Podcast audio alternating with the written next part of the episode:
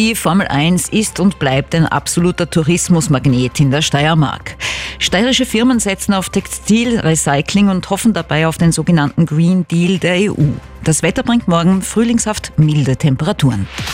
286 Gemeinden, 13 Bezirke, ein Sender. Das Radio Steiermark Journal mit Sabine Schick. Mit dem großen Preis von Bachrhein startet heute die Formel 1 in die neue Saison. In Österreich fiebert vor allem auch das obere Murtal mit, das seit der Rückkehr der Formel 1 nach Österreich vor zehn Jahren ja touristisch und wirtschaftlich enorm profitiert. Der Formel 1-Boom hält auch heuer an. Der große Preis von Österreich Ende Juni in Spielberg ist schon jetzt beinahe ausverkauft und das gilt auch für die Zimmer in der Region.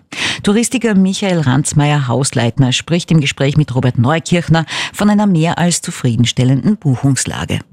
Das Murde und Umgebung bis Graz ist sehr, sehr gut gebucht. Und da merkt man auch, der Hype ist ungebrochen. Und jetzt auch mit dem Start der Formel 1-Saison hat man auch gemerkt, es geht hoffentlich gleich weiter zum Wohle von Repul und unserer schönen Murderregion, dass Verstappen hier eine Dominanz bringt, die natürlich auch mit seinem gewaltigen Fanpotenzial einen Aufschwung in der Region bringt, auch während des Rennens sowie auch in der Saison davor und danach zumindest in Jahreszahlen gerechnet, ist es jetzt zehn Jahre her, dass äh, die Formel 1 zurückgekehrt ist. Wie kann man auf diese zehn Jahre zurückblicken? Es ist unglaublich positiv. Man merkt es auch an den Nächtigungszahlen, die natürlich auch sehr campingdominiert sind verdreifacht rund und man darf auch nicht vergessen, wie viele Tagesgäste die Region frequentieren. Also es ist, muss nicht immer eine Nächtigung sein. Man kann auch wunderbare Ausflüge hier mit einem 8-10-Stunden-Tag im Murder verbringen. Und merkt man, dass äh, Gäste, die zur Formel 1 kommen, auch sonst unter dem Jahr zurück ins Murtal kommen und Urlaub machen? Das merkt man jetzt schon sehr stark, auch aus dem Bereich Holland. Und wir haben auch gesehen, dass durch diese Info-Points, die wir natürlich machen dürfen am Red Bull Ring während den Großveranstaltungen, auch den kleinen, wir Marketing machen und auch das bei den Gästen fruchtet, das echte Murtal zu besuchen, denn wir waren ein bisschen im Dornröschenschlaf und man hat gemerkt, die Region entwickelt sich für die Gäste auch als Ausflugsdestination oder einfach als Entspannungsregion. Wir haben auch kulinarisch toll jetzt aufgerüstet und dementsprechend sind wir auch sehr zuversichtlich, die nächsten 10, 20 Jahren äh, weiterzumachen und auch hier dementsprechend natürliche Steigerungen zu erreichen. Und das freut uns natürlich sehr, dass man da auch unsere Arbeit als Tourismus fruchtet sagt Touristiker Michael Ransmeier Hausleitner. Im Juni finden die Europawahlen statt. Die Parteien in den EU-Ländern sind schon im Wahlkampfmodus. Auch bei den österreichischen Grünen sind die personellen Weichen gestellt. Der Südsteirer Thomas Weiz tritt neuerlich an. Er sitzt ja seit 2017 für die österreichischen Grünen im Europaparlament. Weiz wurde beim Bundeskongress der Grünen in Graz heute vor einer Woche auf Platz zwei der Europaliste gewählt und er hat mit Michael Pendel über Wahlkampf und Parlamentsarbeit gesprochen. Tierwohl, der Erhalt der bäuerlichen Landwirtschaft, faire Erzeugerpreise und eine klima- und umweltfreundliche Landwirtschaft, von der die Bäuerinnen und Bauern auch leben können, das sind die größten Anliegen des Südsteirers im Europaparlament. Ihm sei in der EU schon einiges gelungen, aber an einer Sache beiße er sich nach wie vor die Zähne aus. Dass immer mehr Agrarförderungen zu internationalen Investoren gehen, zu Hedgefonds, die Land aufkaufen und dann anstatt den Zinsen halt unsere Förderungen nehmen oder zu sehr, sehr großen Konzernen, die die oft gar nichts mehr mit Landwirtschaft zu tun haben, die da mit Grund und Boden spekulieren. Und diese Millionenförderungen, das muss ein Ende finden. Die Gelder müssten für die Landwirtinnen und Landwirte ausgegeben werden und nicht für Produktionsmethoden, die das Klima und die Böden zerstören würden, soweit. Er fordert, alle Daten transparent zu veröffentlichen, sodass jede Bürgerin, jeder Bürger in der EU Zugang dazu haben könne.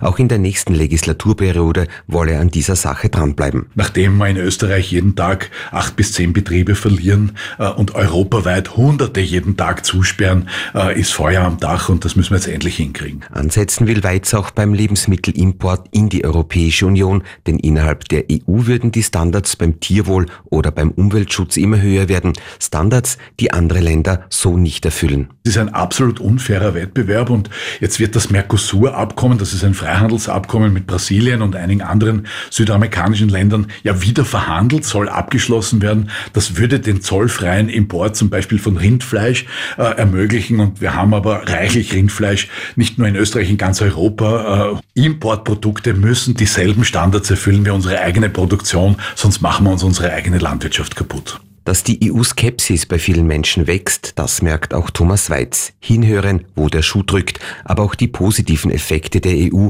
den Menschen besser erklären. Auch da will der Südsteirer im EU-Wahlkampf und auch nach der EU-Wahl verstärkt ansetzen.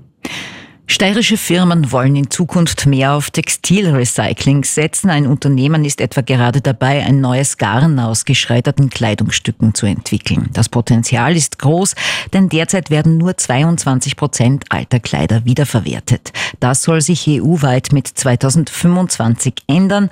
Der Green Deal will für nachhaltige und kreislauffähige Textilien sorgen. Viele Industriebetriebe, auch in der Steiermark, erwarten sich dadurch mehr Aufträge, berichtet Bettina Zayatz. Altkleider in ihre Einzelteile auflösen. Dahinter stecken oft Technologien, die bei der Papiergewinnung schon im Einsatz sind. Der Anlagenbauer Andritz AG löst sogenannten Zirkulose-Zellstoff aus alten geschredderten Textilien heraus.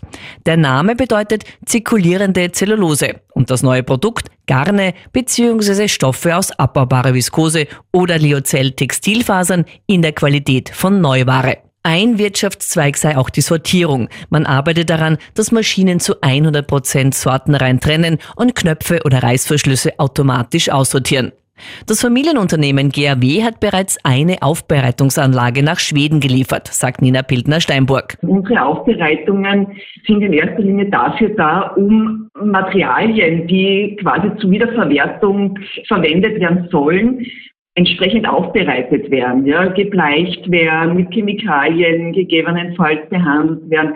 Das ist ein Teilprozess vom Textilrecycling. Besonders in Skandinavien ist Textilrecycling jetzt schon ein großes Thema. Mit dem Green Deal erwartet sich Pildner Steinburg vom Anlagenbauer GAW mehr Aufträge. Also ein paar Jahre werden noch vergehen, aber nichtsdestotrotz, wenn es soweit ist, können wir mit unseren Aufbereitungen auf alle Fälle da einen guten Beitrag dazu leisten. Ja. Auch das steirische Recyclingunternehmen Saubermacher führe schon intensive Kooperationsgespräche in Sachen Textilrecycling, auch im Ausland. Laut Firmensprecherin warte man aber noch ab, was der Green Deal der EU ab 2025 bringt.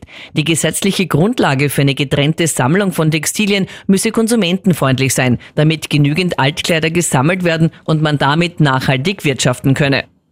Ski Alpin jetzt und da gibt es wieder einen zweiten Platz für Conny Hütter heute, diesmal beim Super G in Quidfell. Die Steirerin muss sich nur der Schweizerin Lara Gutblech-Rame geschlagen geben. Platz drei geht ebenfalls nach Österreich. Miriam Buchner wird Dritte. Und damit zum Wetter. Meist wechseln heute Sonne und Wolken. Ab und zu kann es auch noch leicht regnen bei Höchstwerten von bis zu 15 Grad. Morgen am Sonntag wird es überwiegend sonnig und föhnig und damit auch frühlingshaft mild. Es ziehen nur dünne Wolkenfelder durch und die Höchstwerte erreichen morgen 12 bis 18 Grad.